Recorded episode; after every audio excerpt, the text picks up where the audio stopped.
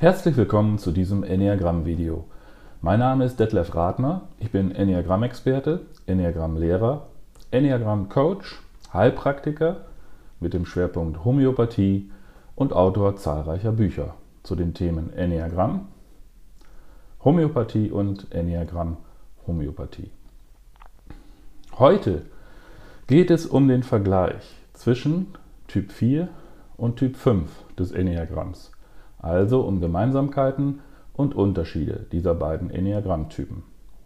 Trotz ihrer eigentlich recht großen Unterschiedlichkeit, die wir im zweiten Teil dieses Videos genau unter die Lupe nehmen werden, können diese beiden Enneatypen im Einzelfall durchaus miteinander verwechselt werden.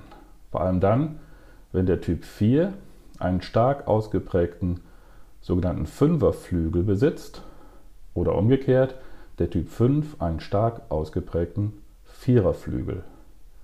Dann können Typ 4 und Typ 5 auf der oberhalb der motivationalen Ebene liegenden Verhaltensebene, also der Ebene ihrer Handlungsmuster, durchaus verwechselt werden. Zwischen Typ 4 und Typ 5 befindet sich im Enneagramm-Symbol ein tiefer Graben. Zwischen beiden bestehen keine Verbindungslinien und das weite Feld zwischen dem Enneagramm Punkt 4 und Punkt 5 liegt dort am Fuße des Enneagramm-Symbols verlassen und leer, so wie Typ 4 sich häufig verlassen fühlt und Typ 5 Gefühle von emotionaler Leere haben kann. Wir sehen dieses weite, verlassene, karge, verbindungsarme Territorium sehr gut auf diesem Buchcover meines Buches, welches links von mir eingeblendet ist, wo sich keinerlei Verbindungslinien kreuzen. In der Tat fühlen sich beide Typen mitunter isoliert und getrennt von ihren Mitmenschen. Man sagt, dass Typ 4 die feuchte oder tränenreiche Verlassenheit repräsentiert und Typ 5 die trockene oder karge Verlassenheit.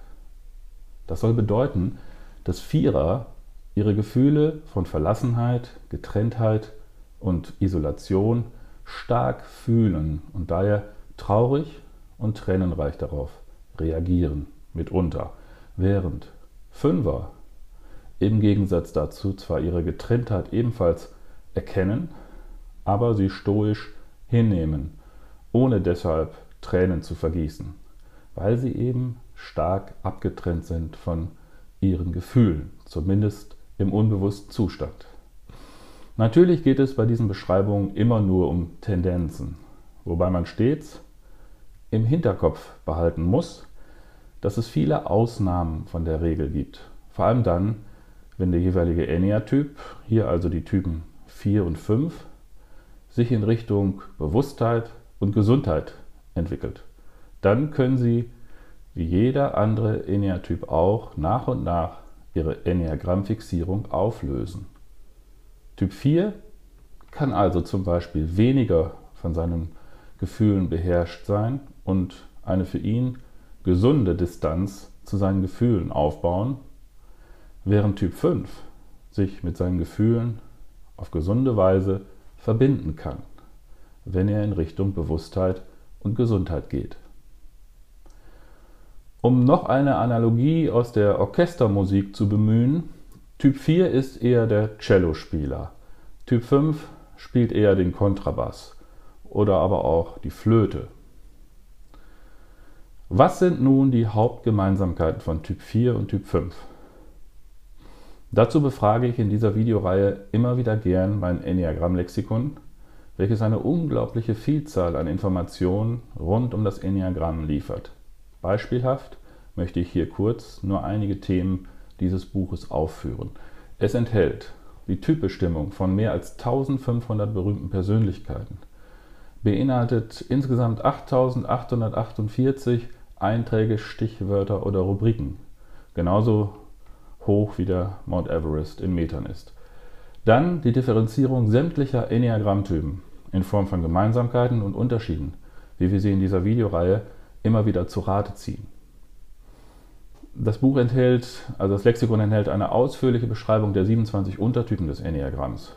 Weiter finden wir in diesem Enneagramm-Lexikon die ausführliche Darstellung der sogenannten Normaltypen, der Verstärkungstypen und der Kontratypen mit Abbildungen, ne, damit man es besser versteht.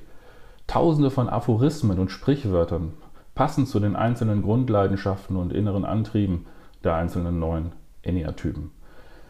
Planetenzuordnungen und dazu ausführliche Beschreibungen, sogar Aspekte der Bergpredigt, des Lebens und der Kreuzigung Jesu. Dann die Lehre von den Tritypen wird mit diesem Buch, äh, in diesem Buch erstmalig in deutscher Sprache ausführlich dargestellt. Insgesamt 33 detaillierte neue Schaubilder in grafischer Form, die in meinem Standardwerk, äh, Standardwerk Wer du wirklich bist, Enneagrammwissen in farbigen Schaubildern, nicht enthalten sind und insgesamt noch ein wenig komplexer schwierigere Zusammenhänge verdeutlichen.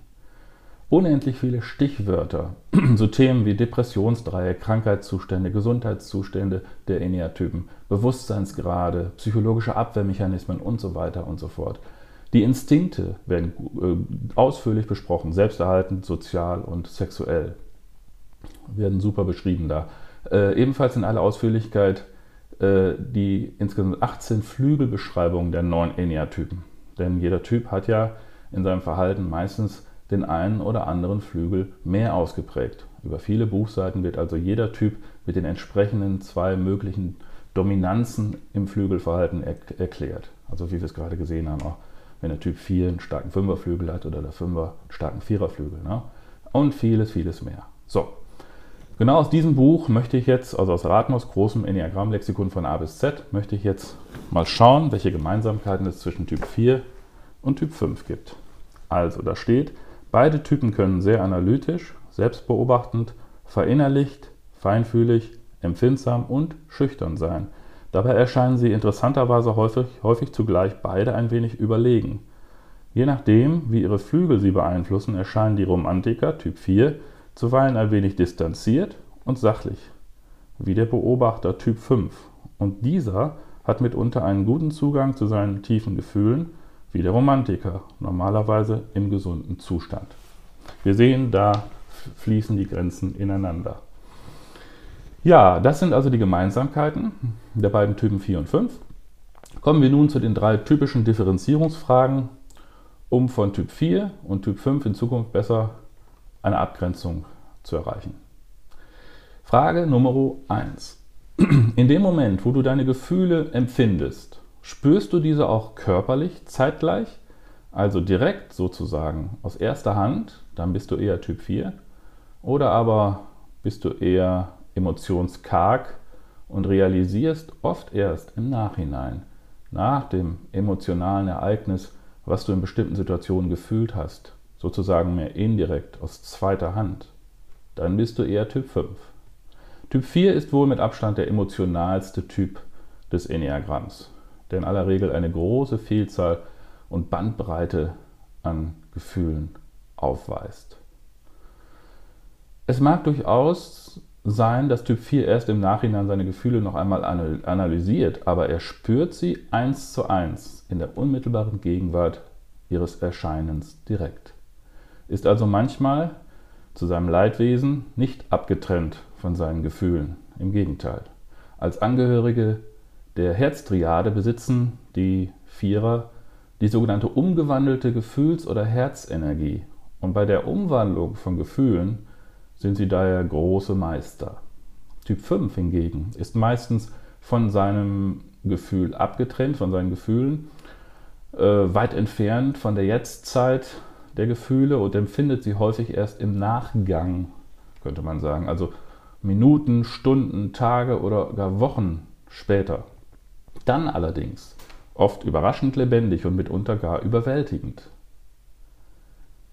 Es ist bei ihm so eine Art Second-Hand-Erfahrung. Fünfer können oft nicht genau definieren, was nun ein Gefühl ist und was ein Gedanke. Die Unterscheidung fällt ihnen naturgemäß nicht leicht. Und so, wie sie oft gefühlsmäßig isoliert sind vom aktuellen Geschehen, sind sie auch oft von ihrem Körper abgetrennt, vor allem unterhalb des Halses, denn aufgrund ihrer überschießenden Kopfenergie zentriert sich ein Großteil ihres Bewusstseins, ihrer Aufmerksamkeit auf den Kopfbereich ihres Körpers. Manchmal in Form von intensivem, unbewussten Kopfnicken erkennbar, krankheitsmäßig, manchmal auch durch extremen Haarausfall. Denn wenn ein Großteil der Energie im Kopf zentriert ist, kann das auch verstärkt zu Krankheitserscheinungen und Symptomen führen kann. Natürlich ist nicht jeder Mensch, der unter Haarausfall leidet, gleich Typ 5, denn es gibt noch viele zahlreiche andere Ursachen dafür. Daher müssen wir uns immer wieder bemühen, keine stereotypen Bilder aufkommen zu lassen, keine Vorurteile, die nämlich auf Dauer mehr schaden als nutzen. Das wahre Verständnis der enneagrammatischen Zusammenhänge äh, wird dadurch eher verschleiert. Jedenfalls gibt es einen engen Zusammenhang zwischen gelebten Gefühlen und dem Körper. Denn genau durch diesen, durch diesen Körper, den wir alle haben, werden die Gefühle sozusagen manifestiert. Ohne Körper keine Gefühle. Typ 4 lebt sozusagen in seinem physischen Körper, indem er seinen emotionalen Körper darin manifestiert. Typ 5 hingegen hat nicht diesen körperlichen Anker. Er ist eben deutlich abgetrennt von seinem Körper. Unterhalb seines Halses kann, kann er nur schwer seine Gefühle im Körper direkt wahrnehmen. Daher auch diese großen Probleme, überhaupt seine Gefühle und seinen Körper wahrzunehmen. Frage Nummer zwei. Machst du dir eigentlich viele Gedanken darum, was andere von dir denken? Dieselbe Frage kam auch schon bei der Differenzierung zwischen Typ 3 und Typ 8 in dem entsprechenden Video aus dieser Reihe vor. Hier nur eine, nun eine ähnliche Differenzierung. Typ 4 macht sich als Image-Typ sehr viele Gedanken, was andere von ihm denken und welchen Eindruck er bei anderen hinterlässt. Image-Typen sind ja bekanntlich die Typen 2, 3 und 4 des Enneagramms, deren Hauptthema darin besteht, dass sie im Grunde geliebt werden möchten. Typ 4 achtet also sehr darauf, wie andere auf ihn reagieren, sucht förmlich die emotionale Verbindung zu anderen Menschen, die Bestätigung durch andere. Und das Schlimmste, was Typ 4 passieren kann, ist die emotionale Ablehnung durch seine Mitmenschen. Daher ist Typ 4 besonders bemüht, dass andere einen guten Eindruck von ihm haben. Typ 5 hingegen kümmert sich, ähnlich wie Typ 8, nicht besonders darum, was andere von ihm denken. Sie geraten also nicht gleich in Stress, so wie Typ 4, wenn andere auf sie negativ reagieren. Fünfer gehen also einfach ihren Weg, ohne sich große Gedanken über ihre Fremdwirkung zu machen. Außer es handelt sich um einen dem Typ 5 nahestehenden Menschen. Dann macht er sich natürlich auch, ähnlich wie Typ 8, durchaus Gedanken, was dieser ihm nahestehende Mensch von ihm denkt. Frage Nummer 3. Vertraust du eher deinem Herzen, dann bist du eher Typ 4, oder deinem Verstand, dann bist du eher Typ 5. Typ 4 vertraut mehr seinem Herzen, seinen Gefühlen, seinem Körper und seiner emotionalen Befindlichkeit.